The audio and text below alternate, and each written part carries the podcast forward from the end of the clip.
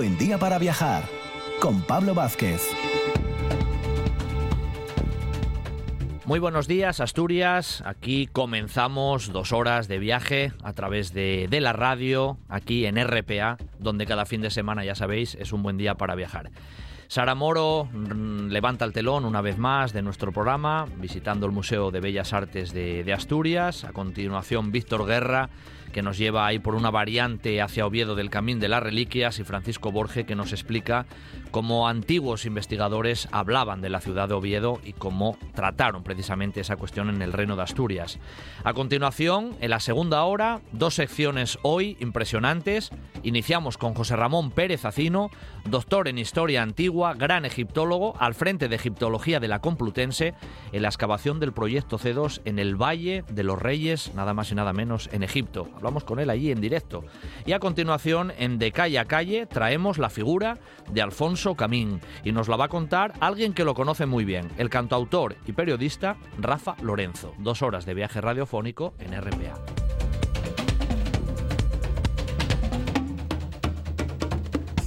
Patrocina este programa Ayuntamiento de La Viana. Ocho rutas de montaña para disfrutar en familia. La Viana. Territorio Bike. Un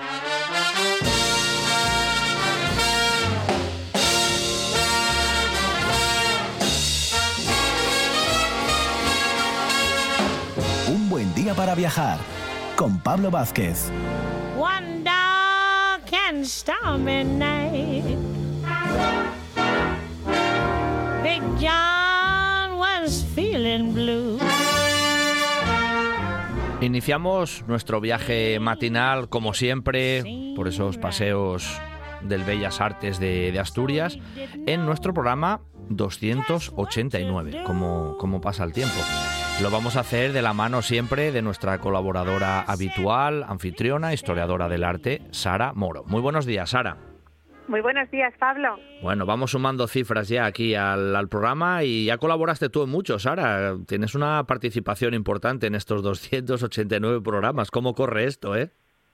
¿Cómo corre? El tiempo pasa volando, pero muy contenta de estar una semana más aquí mm. eh, y de traeros el Museo de Bellas Artes de Asturias. Oye, eso del tiempo viene a colación porque, mm, hombre, una de las obras que nos traes hoy, que debo decir es preciosa, y eso es una opinión personal, porque siempre decimos que son preciosas casi todas, dirán los oyentes, estos no son muy objetivos, pero es verdad.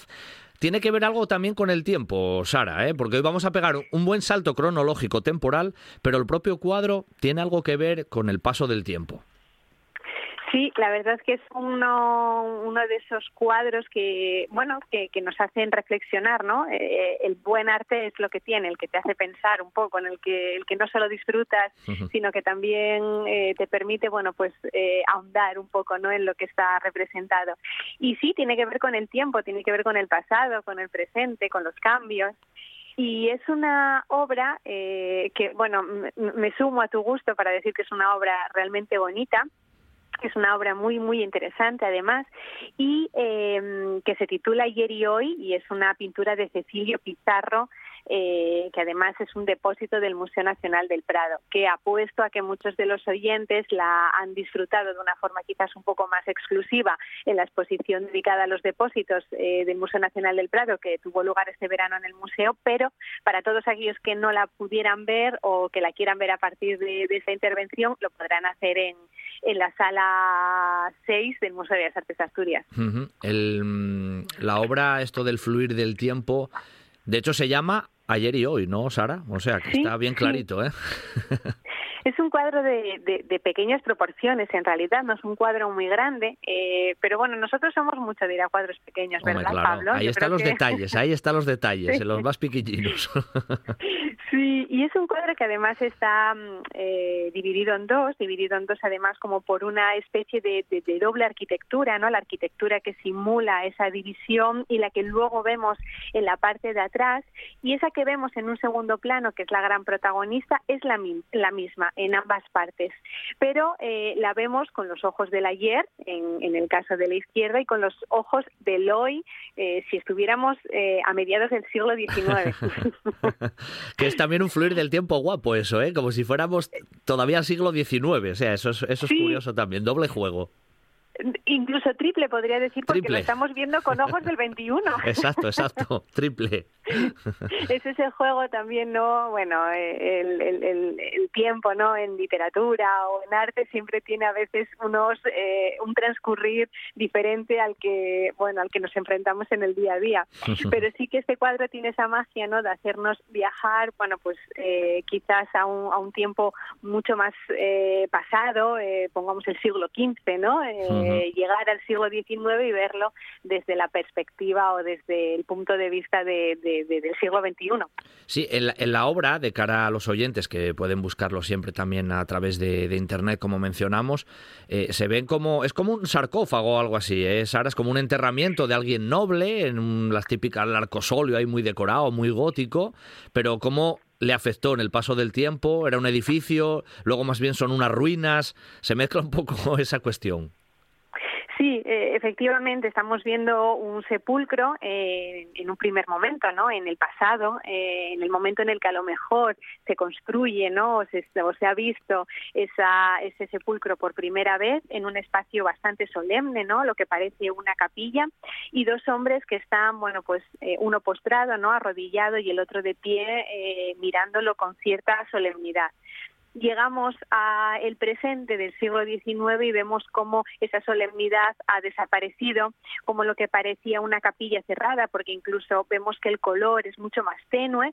eh, ha dejado paso al aire libre, a, a la ruina y a la pérdida de la seriedad o, o quizás incluso del respeto, ¿no? De- del lugar para dar, eh, bueno, pues paso en esta ocasión casi que a un, a un espacio de juego para, para niños, ¿no? El mundo adulto y serio ha desaparecido en favor de, bueno, pues un conjunto de, de, de- de- chicos, ¿no? De niños que están jugando, que están sentados sobre, sobre, sobre ese sepulcro y que además, bueno, pues permiten o, o- nos permiten atisbar cómo eh, esa arquitectura, bueno, pues ha ido perdiendo, ¿no? Eh, diferentes partes, eh, como incluso eh, el espacio parece abierto y, nos permite ver el paisaje.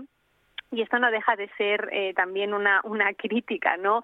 A- al momento en el que se la obra. Estamos en 1863. Eh, este autor, eh, Cecilio Pizarro, que es un autor nacido, un artista nacido en Toledo a principios de- del siglo XIX y que, bueno, además de pintor, fue, eh, fue restaurador y un excelente dibujante, eh, no deja de estar haciendo una crítica también al- a, a todo lo que conllevó el proceso de desamortización y mucha de la dejadez que había sobre el patrimonio no y muchos de los monumentos eh, de la España de- del momento no entonces como en ese momento pasado estamos viendo eh, el, el espacio cuidado, ¿no? Eh, las formas eh, todavía en su sitio y cómo ese pasar del tiempo ha llevado un poco al olvido, ¿no? Es una evolución también de, de- de- de las formas y del pensamiento, por lo tanto. Totalmente, porque los, los nenos que salen ahí jugando en la escena donde ya pasó el tiempo y es el siglo XIX, ellos están ahí totalmente desenfadados sin saber muy bien dónde están jugando, ¿no? Literalmente el mensaje va, va un poco por ahí, como decía Sara. Sí, es eh, un habitar, de alguna manera es un habitar el pasado, habitarlo ya también, eh, pues no sé, desacralizándolo incluso, ¿no? Porque sí que, y, y haciendo pues el enclave mucho más eh, pagano, ¿no? Infantil o inocente, pero lejos de esa inocencia que es la que de alguna manera nos están trayendo los niños, ¿no? Con esa ignorancia eh, del lugar donde están jugando, sí que hay eh, implícita una, una crítica, ¿no? De, de aquellos poderes que sí que se tenían que, o sí que tenían que prestar atención a un patrimonio muy rico, muy importante, que se estaba o perdiendo o, o- o cayendo o en muchas ocasiones olvidando, ¿no? Y, y no hay nada peor que olvidar eh, el pasado, ¿no? Lo que fuimos, eh, porque, bueno, pues a veces nos lleva a repetir errores y Hmm. es, es- es otro tema a tratar, pero sí que es verdad que eh, el patrimonio, que es algo de todos, eh, es algo que se debe preservar, que se debe cuidar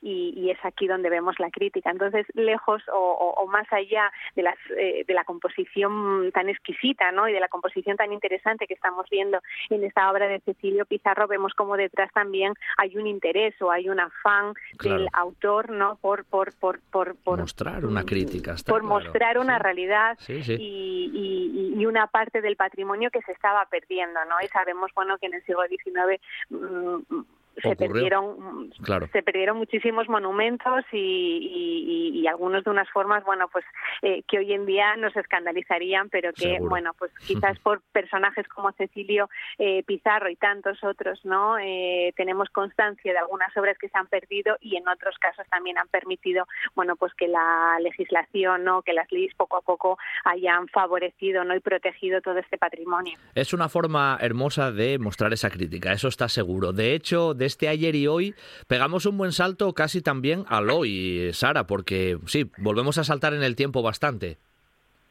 Sí, eh, llegamos a bueno al siglo XX, que ya está aquí como a la vuelta de la esquina. ¿eh? Todos eh, ya lo tenemos como muy reciente.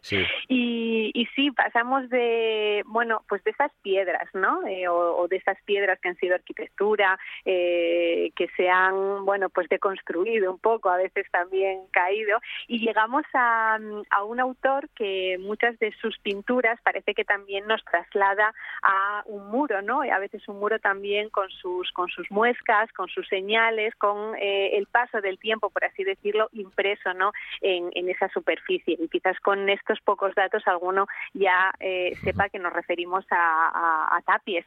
Un clásico, ya un clásico quiero decir, sí. sí, sí. Cuyo apellido ya también hace un poco mención a esa tapia, a ese muro que va a estar presente en, muchas de sus obras y sobre todo en la que eh, de la que íbamos a hablar, que es la que expone el Museo de Bellas Artes de Asturias en la última sala, en la sala 26, eh, y que forma parte de esa magnífica eh, donación de, Plácido Arango al Museo de Bellas Artes. ¿Y cómo, cómo se llama la obra de Tapies en el Museo de Bellas Artes, Sara?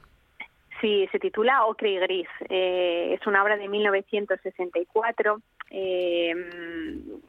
sí que es verdad que las obras realizadas por Tapies eh, entre mediados de los años 50 y finales de los eh, de los 60, o sea, el momento en el que eh, se data la, obra, se caracterizan por, por, por, tener precisamente esa fuerte dimensión matérica, ¿no? Esa fuerte dimensión matérica que, que, en el caso de, de, la obra que tenemos en el museo, talmente parece que tenemos un trocito de muro arrancado, ¿no? Y, y puesto en, un, en un marco. Un muro una pared, mejor dicho, en la que vemos, eh, como decía, muescas, ¿no? Es como una especie de testimonio material o pétreo de, bueno, pues, pues, pues casi de una vida, ¿no? Eh, por, por, por, por, echarle un poco de imaginación o de ese mm. paso de, del tiempo que tanto le interesaba también a Tapies, ¿no? Eh, los grafitis, ¿no? Los grafitis o esas muescas, ¿no? Marcas que se dejan y que de alguna manera están hablando, ¿no? De un tiempo que pasa, de un tiempo que, que, que, que queda de alguna manera recogido en la piedra, porque el tiempo es algo que,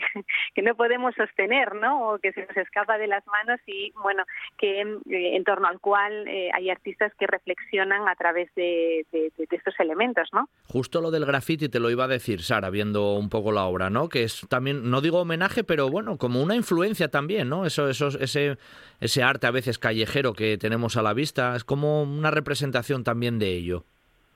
Sí, y no tanto a veces el graffiti eh, pintado, ¿no? Eh, sino también ese graffiti que ya viene de tiempos, bueno, pues mucho más pasados en los que directamente se está mm, rayando, ¿no? O tallando la piedra y, dejando una, una señal.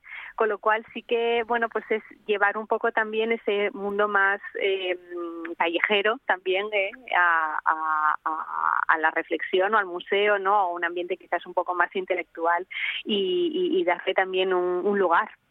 Oye, había leído, Sara, en, esto de las obras a veces de Tapies, esas simbologías que aparecen, ¿no? esos símbolos, no sé si la letra X, que hay, hay alguna, alguna historia por ahí un poco curiosa con respecto a eso. Sí, de hecho aquí vemos eh, varias muescas y, la X siempre va a ser eh, una constante ¿no? en muchas de las obras de Tapis. Y, la X en muchas ocasiones tiene un doble significado. ¿no? Por un lado, la X parece que está tachando, que está eh, negando ¿no? o que está de alguna manera borrando algo. Pero también la X no deja de ser una seña en la que prestamos atención, ¿no? un, un punto de atención, con lo cual tiene la capacidad de casi de construir y de destruir, de, negar y, de dar validez. Es esa doble lectura, ¿no? Que, o esa ambigüedad eh, o esa riqueza también, ¿no? Eh, de simbología o de, o, de significados que va a estar muy presente en las obras de, Tapies, ¿no? y, que la vemos aquí, además la vemos eh, muy claramente eh, marcada, ¿no? Y además es curioso porque esta, mm, esta obra eh, es una técnica mixta sobre el lienzo, pero en este momento Tapies ya comienza a dejar detrás eh, el óleo en sus composiciones y empieza a trabajar con una mezcla de polvo de mármol y, barniz, con lo que consigue, bueno, pues em, por un lado aminorar la, incidencia de la luz sobre el lienzo y luego darle este, este aspecto de, muro, ¿no? Que a él tanto le interesaba. Los colores además aquí son, bueno, como, como bien dice su título, ocre y gris, muy, también como muy planos, ¿no? Es, es, es una obra que destaca precisamente por ese carácter quizás un poco más rudo, pero no por ello eh, despojado de, belleza, ni mucho menos. Está claro. El caso es que, hombre, siempre hay que decirlo, tener obras tan importantes o de autores tan importantes modernos, ¿no? Como, como Tapie, siempre... Hombre, siempre es un lujo y un prestigio también para, para, el Museo de Bellas Artes y para que podamos acercarnos a verlo, porque Tapies, hombre, ahora cuando se nombra uno de estos grandes autores en épocas recientes, de los que aparecen en el elenco casi oficial, Sara, a nivel mundial. Sí, estamos ante una figura de, talla internacional de, primera línea, con lo cual em, es, eh, es, es, uno de los nombres claves ¿no? para aquellos que, les guste el arte contemporáneo cuando se acerquen a, ver la colección del Museo de Bellas Artes de Asturias, que además en este momento, sobre todo no en esas últimas dos eh, salas eh, con Tapies, ¿no? Eh, la obra de, de, Villalba, de, Innovar, de, de Juan Muñoz, de Cristina Iglesias, está en un momento además muy, muy, muy, muy rico. Eh, y bueno, sí que es verdad que esta laguna ¿no? que, podía tener un poco el museo en, en, el arte contemporáneo eh, fue excelentemente cubierta con esa donación de Plácido Arango, de la que ya hemos hablado en otras ocasiones con más obras y que siempre nos gusta traer al recuerdo porque, bueno, es, eh, es necesario, ¿no?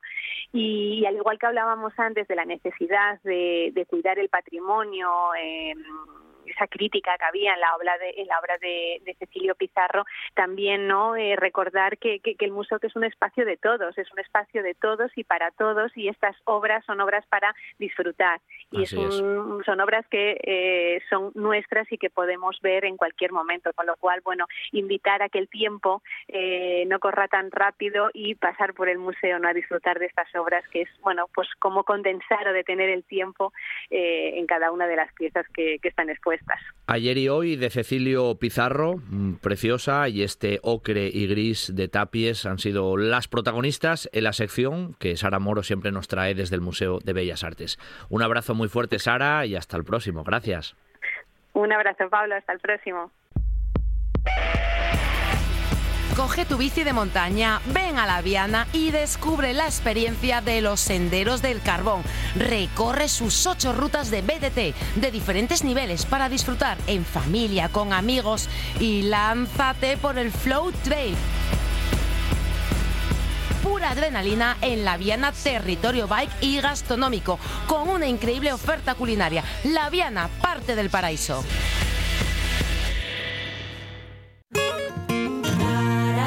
Otro mundo, como la ruta del Camino Encantado donde se encuentra el restaurante El Pícula Salgar, es nuestra comida. Cocina tradicional, faves, verdinas, cabrito guisado, postres caseros y mucho más.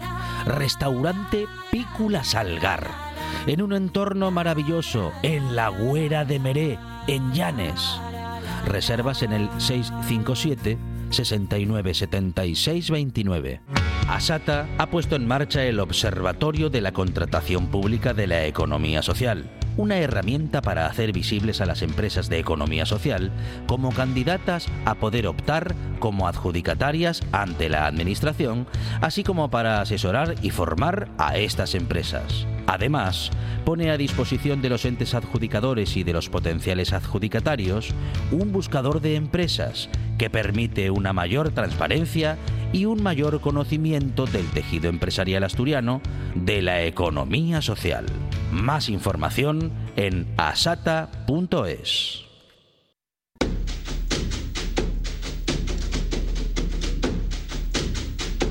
Un buen día para viajar con Pablo Vázquez en RPA.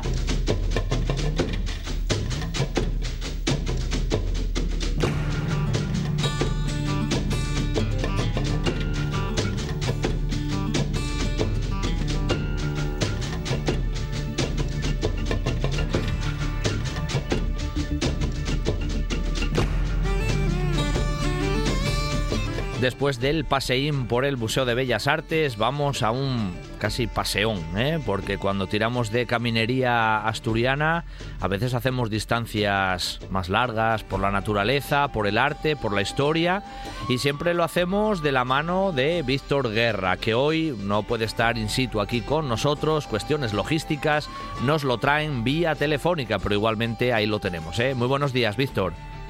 Buenos días, buenos días. Bueno, hoy además debo decir yo también a los oyentes, esto es un tema personal, que el camín que nos traes hoy, que es un poco ramificación de lo que el otro día hacíamos dentro de ese camín de las reliquias y demás, Hombre, pues yo ya lo hice, ese, ese yo ya lo hice y es muy guapo y bueno, tienen zonas ahí muy espectaculares también de, de, cuestiones paisajísticas y también históricas, porque ¿a dónde vamos a ir hoy o por dónde vamos a ir, visto? Bueno, hoy no se sabe si es variante o, o camino histórico. Yo creo que, que, el camino histórico, el más antiguo, es el que iba por las cumbrales, que es el que bajaba del puerto Ventana a Rojo y de Arrojo subía a los puertos de la Merced, Andrusias, y luego estaría otro camino también muy antiguo, pero que tenía que lidiar con el río Trubia, que es el que iría desde Arrojo hacia el centro del poder político y religioso que se constituyó Santo Adriano de Tuñón como monasterio. ¿no?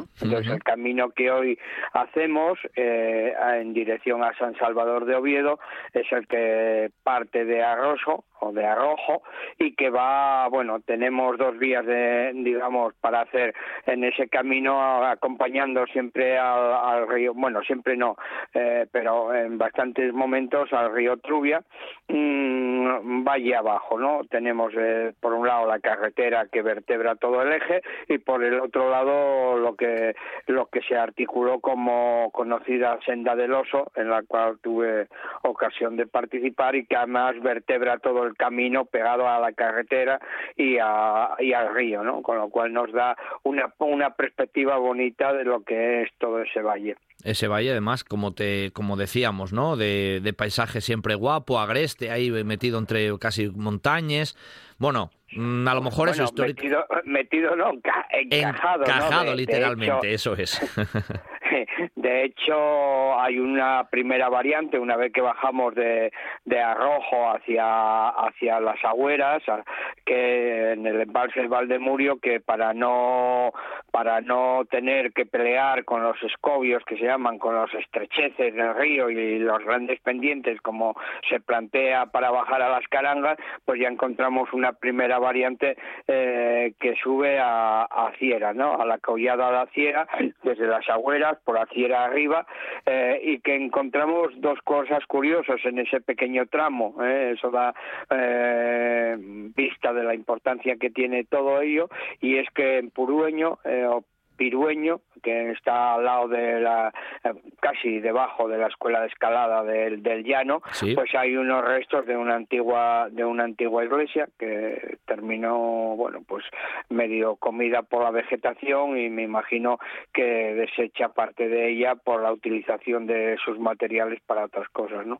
Más arriba, ya en la collada de Aciera, dando vista a Proaza, tenemos Lenda La Falla, que fue una mala batería y, e incluso tuvo su pequeño, quedan restos del pequeño templo que hubo en la zona, que fue, muy importante en el blog de, de Asturias Peregrina, lo podéis, bueno, mm, leer con más desarrollo y, y todo lo que fue ese pequeño coto, que es, digamos, eh, eh, ahora está hormigonado toda esa, toda esa traza desde, desde las abuelas prácticamente hasta, hasta Villamejín, eh, está hormionado, mejorado. Yo no hace muchos años lo conocí como calzada, como, bueno, calzada medieval, con sus lajas, un camino complicado, pero era el que permitía bajar al Proaza por Villamejín eh, sin falta de tener que luchar con, con Peñas Juntas y, y la zona de Valdemurio. ¿no? Claro, sabes que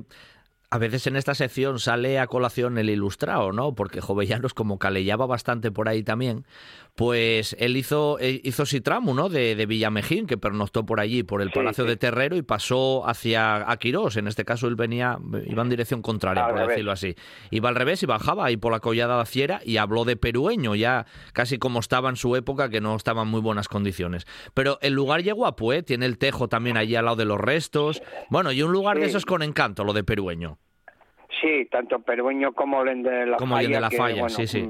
hoy son unas pequeñas cuadras y medio carcomidas por la vegetación, son, son elementos que, dan, que constan de la importancia de, esos caminos, ¿no? Porque parece que no tienen nada, pero cuando uno va escarbando y va mirando un poco más, pues se encuentra con, con pues en, un tramo muy pequeñito, pues se, encuentra con eso, con la iglesia de abajo de Aciera, luego de, de, de las Agüeras, luego eh, Perueño, de Falla, de Villamejín, quiero decirte que eh, y luego Proaza, ¿no? Como capital, digamos, de toda esa zona del concejo de Proaza y eh, con con sus torres con sus torres fortalezas.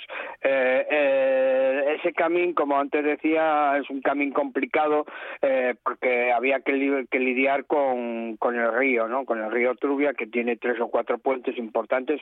El más importante o sea el más impresionante por la altura que tiene es el de Villanueva que es un puente digamos de un solo ojo y eso da da digamos la visión de lo que tenían. Por eso yo creo que el camino más antiguo era el de las Cordales y este eh, empezó a ser muy importante y cuando aparecieron ya los puentes de piedra, que ya empezaron a desaparecer los pontones de madera y piedra, que bueno había que lidiar con ellos durante el invierno y digamos que en ese sentido eh, la nueva estructuración de los puentes pues permitía un tránsito, un tránsito importante hacia lo que era el centro del poder o sea, de la de San Pedro de Tuñón y también de, del Cabildo Catedralicio, eh, porque tenían, digamos, eh, el enclave en, Tuñón.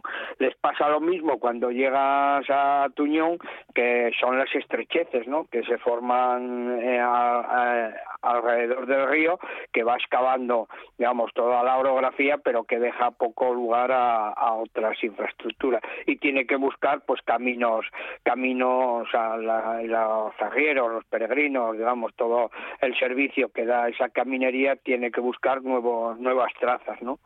Hablaste, Víctor, de puentes y pontones ya de piedra y en ese tramo, ahí por Proaza y por ahí, entre Villamejín, Proaza, toda esa zona, hay unos cuantos y vestigios incluso de los antiguos.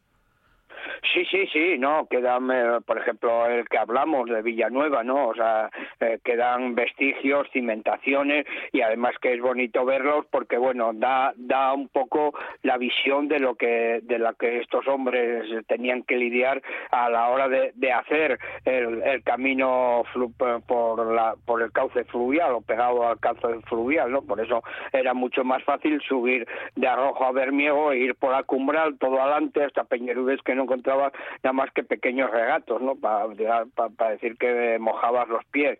De hecho, cuando llegas a San Pedro de Tuñón, bueno, un poco antes de San Pedro de Tuñón, ya se produce un poco lo que antes decía, una otra variante, o sea, otra variante no, un escape de, para eh, salir de, digamos, del estrechamiento que hay después de Tuñón, camino de San Andrés y de Trubia, que eh, eso era toda una problemática y entonces está lo que conocemos o, se trabaja sobre ello como la variante de, de, Tenebredo, ¿no?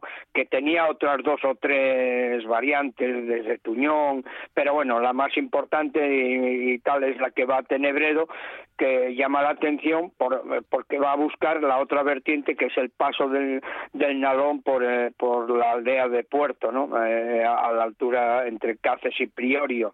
Eh, claro, era o, subir toda esa, esa nueva collada hacia, hacia la zona de de Tenebredo, o sea, para pasar a, a, cruzar el Nalón, o pegarse con las estrecheces de, de, del río Trubia, que no dejaban mucho lugar a, a, otras trazas, ¿no? Claro, oye, al final estos estos caminos o esta vertiente que estamos haciendo hoy siempre pasaban por, por Tuñón, ¿no? La, la referencia o el punto ahí un poco referencia era lo que hoy es la iglesia prerrománica todavía, que fue monasterio y demás, ¿no? Sí, o sea, el Puerto Ventana, el camino del Puerto Ventana, como tal camino histórico, eh, va a buscar los puertos, pero luego el gran camino de, y además que se plasma, yo creo que eh, en la lectura del, del, trabajo en el blog queda claro, ¿no? Que es, por un lado ese camino y por el otro el camino de, la presencia política y religiosa con el eje que va a establecer a lo largo de todo el valle eh, Santo Adriano de Tuñón, ¿no? que hoy no le damos mucha importancia porque bueno vemos una iglesia ahí, pero que fue un monasterio importante y que además vertebró el, eje, bueno pues con una serie de, emplazamientos de, de, fortalezas, etcétera, etcétera, aliándose con las grandes familias del valle y estructurando el valle en ese sentido longitudinal, ¿no? De hecho, eh, por eso podría ser el camino histórico en, el sentido de que baja a, Santo Adriano, o sea, baja al monasterio que era, digamos, la gran referencia, como en otros sitios fue Cornellana o otros monasterios, Robona, etcétera. Eh, en este caso tenemos a Santo Adriano, pero tiene otro eh, tiene el problema que antes comentábamos, que la estrechez del, del desfiladero que tenemos un poco detrás le hace buscar hacia Tenebredo, por, por la variante de Tenebredo, hacia, hacia Cotomontero para bajar a, Puerto, ¿no?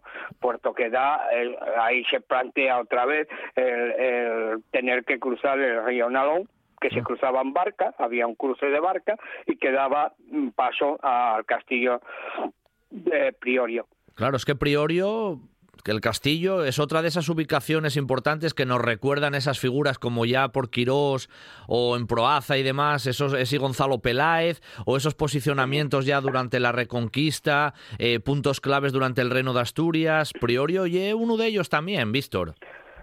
Sí, claro, o sea, eh, cuando haces estos caminos, eh, bien como los hizo eh, Jovellanos en una dirección o en otra, mm, cobran sentido porque los vas hilando, ¿no? De alguna manera sales de San Emiliano y a ti te parece que tu no está muy lejos y que, bueno, que, hay por medio, ¿no? Pero cuando vas haciendo el camino y vas poco a poco, vas viendo los inputs que hay en, cada tramo, pues tanto los manantiales, las pequeñas ermitas que a veces como la de la Merced no tenía un hospital, un hospital y un pequeño monasterio, quiere decir que todos esos pequeños inputs que vamos encontrando en el camino lo van vertebrando de, contenido, le van dando el contenido de hacia dónde vamos. En, el, caso nuestro que bajamos de San Emiliano eh, eh, hay dos, dos, bueno, hay un sentido general que es ir a San Salvador de Oviedo, pero tenemos el camino de Bermiego con toda la importancia que tiene Bermiego, la importancia que tiene, digamos, eh, la Merced y eh, Peñerudes, ahí tenemos otro Torreón, que nos da paso también al Nalón por Soto Rivera y luego al otro camino, digamos que era el camino del monasterio, ¿no? que, que está, como tú,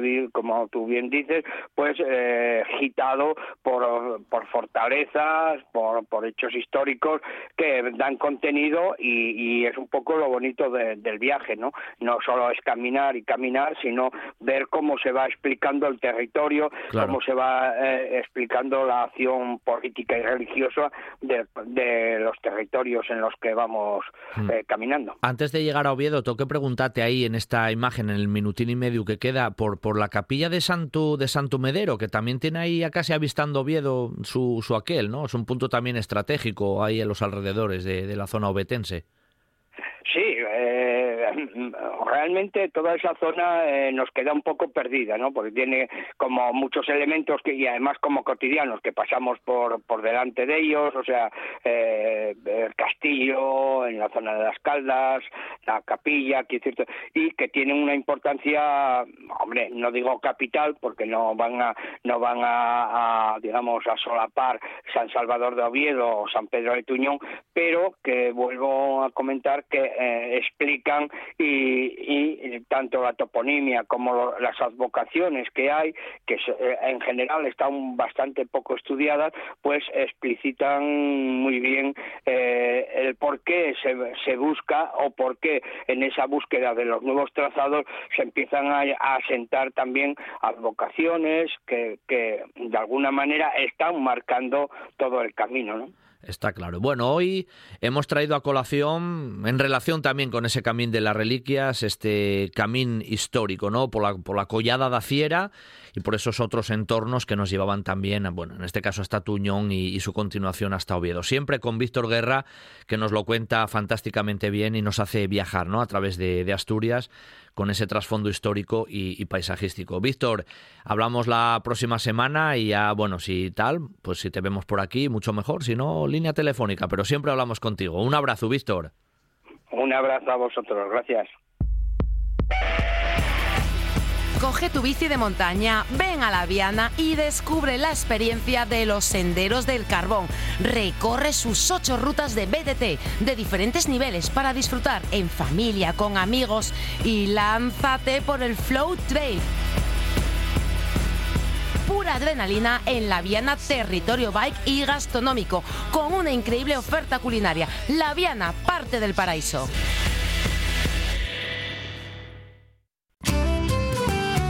Sidrería Parrilla La Carballera de Granda. La calidad, la atención y el servicio de siempre con la seguridad de hoy.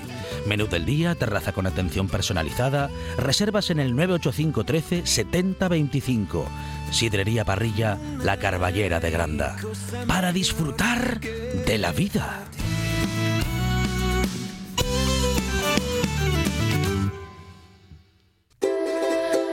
Creen que es cosa de la serendipia, del azar, otros un trago efímero demasiado corto. Somos resilientes, como el agua que brota de nuestro manantial en Borines, tradición, lúpulo, calor, cervezas Ordum, hecha en Asturias.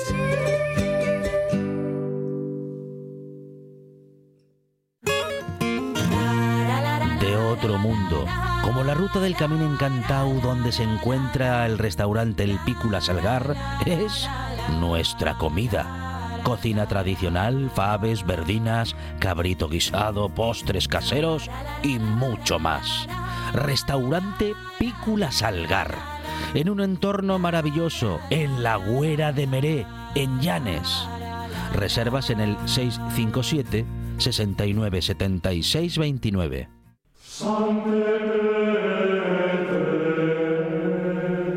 Un buen día para viajar con Pablo Vázquez.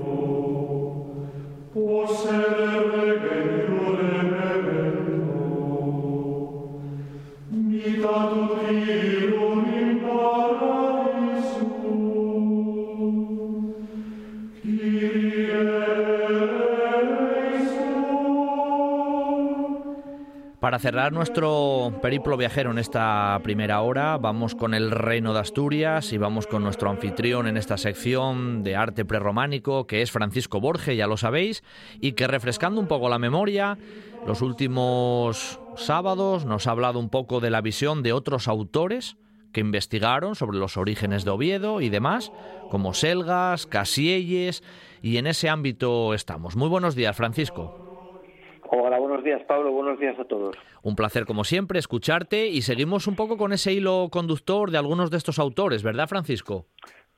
Sí, sí, aquí estamos. Ahora le toca el turno a Juan Uría, que fue realmente maestro de, de historiadores de, del Departamento de Historia Medieval y de, la Universidad de Oviedo, eh, sobre todo en cuanto a, la longevidad que supuso su, su, su, su, su, corpus doctrinal, porque mm, prácticamente en el Departamento de Historia Medieval, a día de hoy, todavía lo siguen, este corpus, o le siguen a, a don Juan Uría, eh, con matices, ¿no? como ya tuvimos ocasión de comentar, pero habrá que comentar en mayor profundidad. Entonces, Juan Uría hace una obra de síntesis también en torno al, al, Oviedo alto medieval, los primeros siglos de su desarrollo urbanístico, constructivo. Y esto pues participa en, un simposio que se celebra en Oviedo, que lo organiza el Ayuntamiento, la universidad, con ocasión del doceavo centenario de la fundación, es decir, que esto fue en septiembre de 1961 y por tanto parten de la base de, la fundación, dar como origen a la ciudad en la fundación del cenobio de San Vicente, ¿no? por el conocido documento copia del siglo XII de, de la historia de Máximo, Fromestano, etcétera, ¿no? En septiembre también de, de, este caso del 761. Entonces nos encontraríamos con el doceavo centenario. Esto se publica por parte del Ayuntamiento de Oviedo eh, en 1967 una publicación eh, y aquí eh, en ocasión pues, para eso, para dejar por escrito, para hacer constancia, una especie de actas ¿no? informales de, los autores que participan en este simposio y que incluyen las participación, las publicaciones o las ponencias de todos ellos, que incluye bueno pues por primera vez un elenco bastante considerable de, de autores europeos. Entonces esto se publica en septiembre de 1967 y don Juan Uría publica aquí su, su famoso artículo, digamos que es el artículo más importante que él tiene, eh, donde trata globalmente de los primeros siglos del Oviedo alto medieval, cuestiones histórico-arqueológicas relativas al origen y desarrollo urbano de los primeros siglos de Oviedo, ¿no? o algo así aproximadamente es el, título. Entonces él mm, es, es, una, es un trabajo en el que sigue bastante a autores anteriores y sobre todo luego seguía por su intuición personal eh, basada en la observación directa, o sea, en una especie de trabajo de campo llevado a cabo pues sobre el trazado eh, urbanístico un poco de lo, del Oviedo antiguo, ¿no?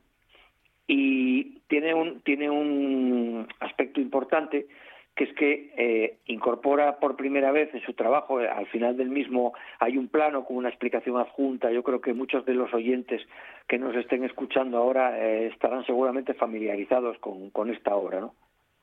Hay un plano con una explicación adjunta donde incorpora por primera vez pues todos los vestigios arqueológicos pues explorados en, en, pues a lo largo del siglo XX, ¿no? empezando por Selgas en 1908, del que recoge tanto sus observaciones en torno al palacio de a los restos del palacio de Alfonso III en el antiguo trazado de la calle Sur que a día de hoy ya no se conserva así pero que se en su día vio vio el del pórtico que, que se reaprovechó como iglesia de San Juan a partir de 1096 cuando cuando Alfonso VI dona todo el conjunto palatino al obispo Martín para hospital de peregrinos, ¿no? y entonces a Martín I. Entonces, pues, eh, Selgas en su día observó el pórtico al que alude mucha de la documentación medieval de Oviedo, y entonces esto Juan Uría lo incorpora a su, bueno, a su, a su plano, ¿no? aunque luego, pues, el recinto que traza hace cosas extrañas en torno a esto, porque, bueno, mm, claro, el recinto que representa es una especie de trasunto ampliado del de Selgas, porque no, no considera el cementerio como punto de referencia como Selgas, sino que considera el poblamiento.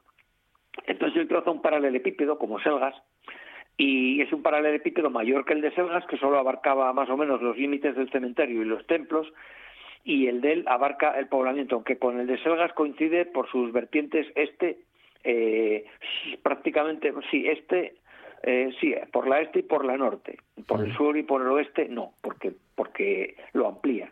Aunque como veremos en la crítica que haremos, no lo amplía lo suficiente. También incorpora las famosas excavaciones arqueológicas de don Víctor Evia Granda y José María Fernández Vuelta eh, posteriores a la guerra civil, eh, sobre el solar de, en primer término, sobre el solar del derruido Palacio Episcopal, ¿no? donde se descubren todas esas dependencias, eh, bueno, que tienen características constructivas plenamente romanas y que podrían responder, claro, como no se hace estratigrafía, pues ahora no sabemos a qué responden. Si responden a unas, a unas edificaciones realizadas allí por Fruela o, a unas edificaciones, a lo mejor de una caupona romana que pudiera estar en relación con la fuente de la Rúa y con el papel que, que tuvo la colina Obetao eh, nosotros de eso estamos seguros como infraestructura viaria, ¿no? Sí, sí. Como desviación en la ruta a Lucus Asturum. Pero claro, eso nunca lo sabremos o, o con dificultad lo vamos a saber porque no vemos la, la oportunidad de realizar una estratigrafía que esté, que, esté fosilizada eh, y que nos conduzca a las cronologías de esas estructuras. ¿no? Las que están más al norte son visibles eh, al norte de la verja del tránsito de Santa Bárbara, ¿no? en el llamado jardín de Pacho el Campanero, y fueron las últimas que excavaron Evia y Vuelta, ¿no? las que conectan con la, con la Cámara Santa y las que conectaban con la antigua Basílica de San Salvador y las que dejan al este un poco la Torre Vieja y el conjunto defensivo que, que hubo ahí, ¿no? Que, que, realizó Alfonso III ahí para proteger el acceso al, aula del tesoro, como dice la inscripción, ¿no? Que se conserva en el, en el, mm, en el testero norte del, crucero, en el acceso a la inmediato al acceso de la capilla de Santa María del Rey Castro. Entonces, bueno, eh, Uría tiene ese mérito, ¿no? De, incorporar todos los vestigios arqueológicos de las exploraciones que se habían llevado a cabo en su momento. También incorporan, por cierto, las de la cripta situada bajo la actual iglesia de San Pelayo, ¿no? La, la que dibujaron los arquitectos Vallaure y Somolinos en 1935, cuando empiezan las obras de restauración del monasterio de San Pelayo después del incendio de este en la revolución de 1934 y ese es el mérito de, de Uría no lo que pasa es que luego el recinto que traza que es un paralelepípedo es un cuadrado que tiende un rectángulo perdón que tiende al cuadrado que es igual que el de Selgas este, este debe ser corregido prácticamente en sus cuatro puntos cardinales, ¿no? Pero bueno, esto igual hay que decirlo un poco pormenorizadamente y podemos aprovechar otra sesión porque tampoco tenemos ninguna prisa. Ese, ese pervivió, ese es el concepto que pervivió casi como quien dices hasta hoy, el concepto este de, de Uría, ¿verdad, Francisco? Historiográficamente, es el que más, Sí, sí, el que más éxito tuvo de, todos, evidentemente. También hay que tener en cuenta su posición dentro de la, dentro de la dentro de la, del área de humanidades, de filosofía y letras, ¿no? de, la, Universidad de Oviedo.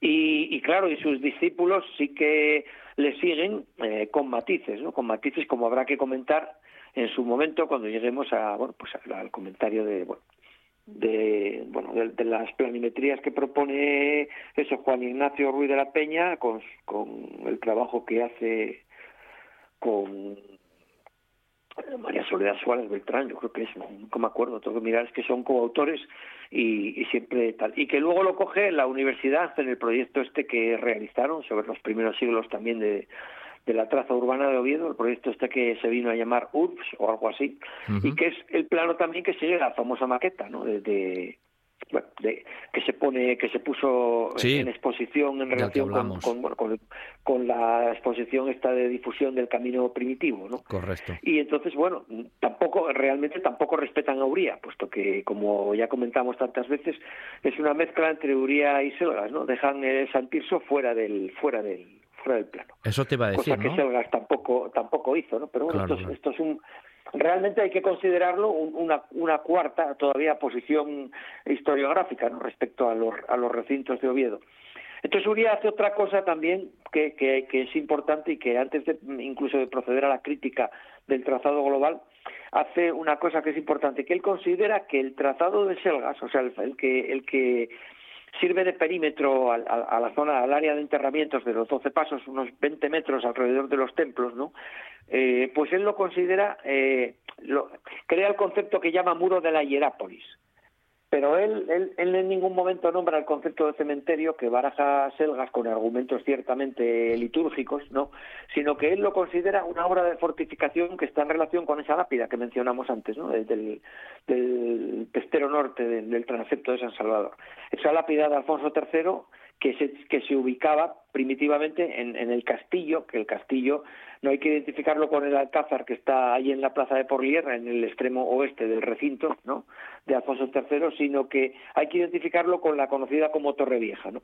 Y entonces este, esta, esta torre vieja, este muro que él llama de la Hierápolis, eh, constituiría un conjunto fortificado para proteger el acceso, como reza la, lápida, ¿no? al aula del tesoro. El aula del tesoro, bueno, no puede ser otra que en sus tiempos ya está construida la, Cámara Santa a partir de, bueno, de 783 más o menos, todavía no está rematada, pero bueno, si consideramos que el muro ya estaría hecho y tendría que haber un aula del Tesoro anterior a la Cámara Santa donde estuvieran, ya lo comentamos también en otras ocasiones, ¿no? estaría el Arca Santa y el Tesoro de San Salvador. Y como la misma lápida reza, los piratas gentiles vienen con un rápidamente, ¿no? Se, se, se, hacen caer rápidamente sobre, sobre Oviedo, ¿no? Que en línea de aire, pues está a menos de 20 kilómetros del mar. Del mar, claro. Se hacen caer, o sea, que se, se arrojan, digamos, que, que caen sobre Oviedo con, con inusitada rapidez, ¿no? Y entonces para proteger eh, el tesoro de, cualquier percance, pues crea este recinto amurallado. Entonces esto, que habrá que profundizar cuando lleguemos a las conclusiones, eh, podemos considerar que es la interpretación que hace Uría del recinto de, Selgas, eh, lo que él llama el muro de la Hierápolis. Una Hierápolis es un recinto sacro pues él lo considera eh, una creación, una obra fortificada de Alfonso III. Y sí que, y sí que existe documentación desde el siglo XI hasta el XIV, a la que haremos alusión cuando llegamos a las conclusiones, como digo, donde habla de cubos y habla de puertas, habla de la famosa puerta del Signum Salutis. Lo que pasa es que, claro, mm, es un tema complejo porque tendría que ser una vía que se encontraría entre San Tirso y la catedral, con lo cual, eh, evidentemente, si San Tirso está dentro del dentro del cementerio, eh, el recinto del cementerio eh, tiene que pasar al oeste de San Tirso. Y entonces, efectivamente, en, este caso, si no lo consideramos una eh, una hipótesis plausible, eh, la, emitida por Selgas en su día, referida al cementerio de San Salvador, si consideráramos San Tirso una fundación posterior, pues entonces tendríamos que considerar que sí que hubo una vía que iba por el borde oeste de San Salvador y que es la que se fortifica en el siglo XIV. ¿no? Hay multitud de testimonios literarios que nos hablan de que el actual pórtico de San Salvador ahí estaban las casas del Chantre y delante de las casas del Chantre y de los caños del portal, que era donde iba a morir, bueno, donde tenía una de sus salidas eh, utilitarias, el acueducto eh, que venía de, de, la Granda del Anillo, el, el, conocido como primitiva traída de aguas a Oviedo, ¿no?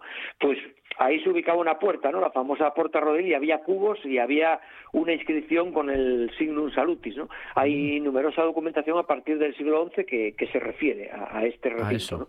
Y bueno, ahí, ahí, está, ahí está el problema que tenemos historiográfico siempre. Si consideramos que, hubo varios muros del cementerio, si consideramos que realmente el cementerio se amplió cuando se edificó San Tirso, si consideramos que San Tirso es un proyecto distinto de lo demás, que, que nosotros pensamos que obviamente no se puede salir, sacar del reinado de Alfonso II, puesto que por razones eso, compositivo metrológicas, todo forma parte del mismo proyecto, pero entonces ahí siempre acabamos en la misma en la misma eh, en el mismo dilema no a falta de una arqueología extensiva en el recinto del, de, en el recinto del meollo de Oviedo, pues claro. eh, siempre tenemos que andar especulando con las conclusiones. Igual que aquí, siempre, Francisco, cuando terminamos las conversaciones y de escucharte, nos quedamos siempre con la idea de que todavía tenemos mucho más, porque es muy interesante. Además, esta visión ¿no? de estos autores pues ha trascendido y tú nos las estás trayendo. Hoy el tiempo finiquita aquí. Seguidamente sí, claro. volveremos a estos temas, volveremos a estos autores y a esas conclusiones que luego también tendremos. Así que Francisco, hoy te lo agradezco, te mando un abrazo como siempre y hasta la próxima. Buen fin de semana.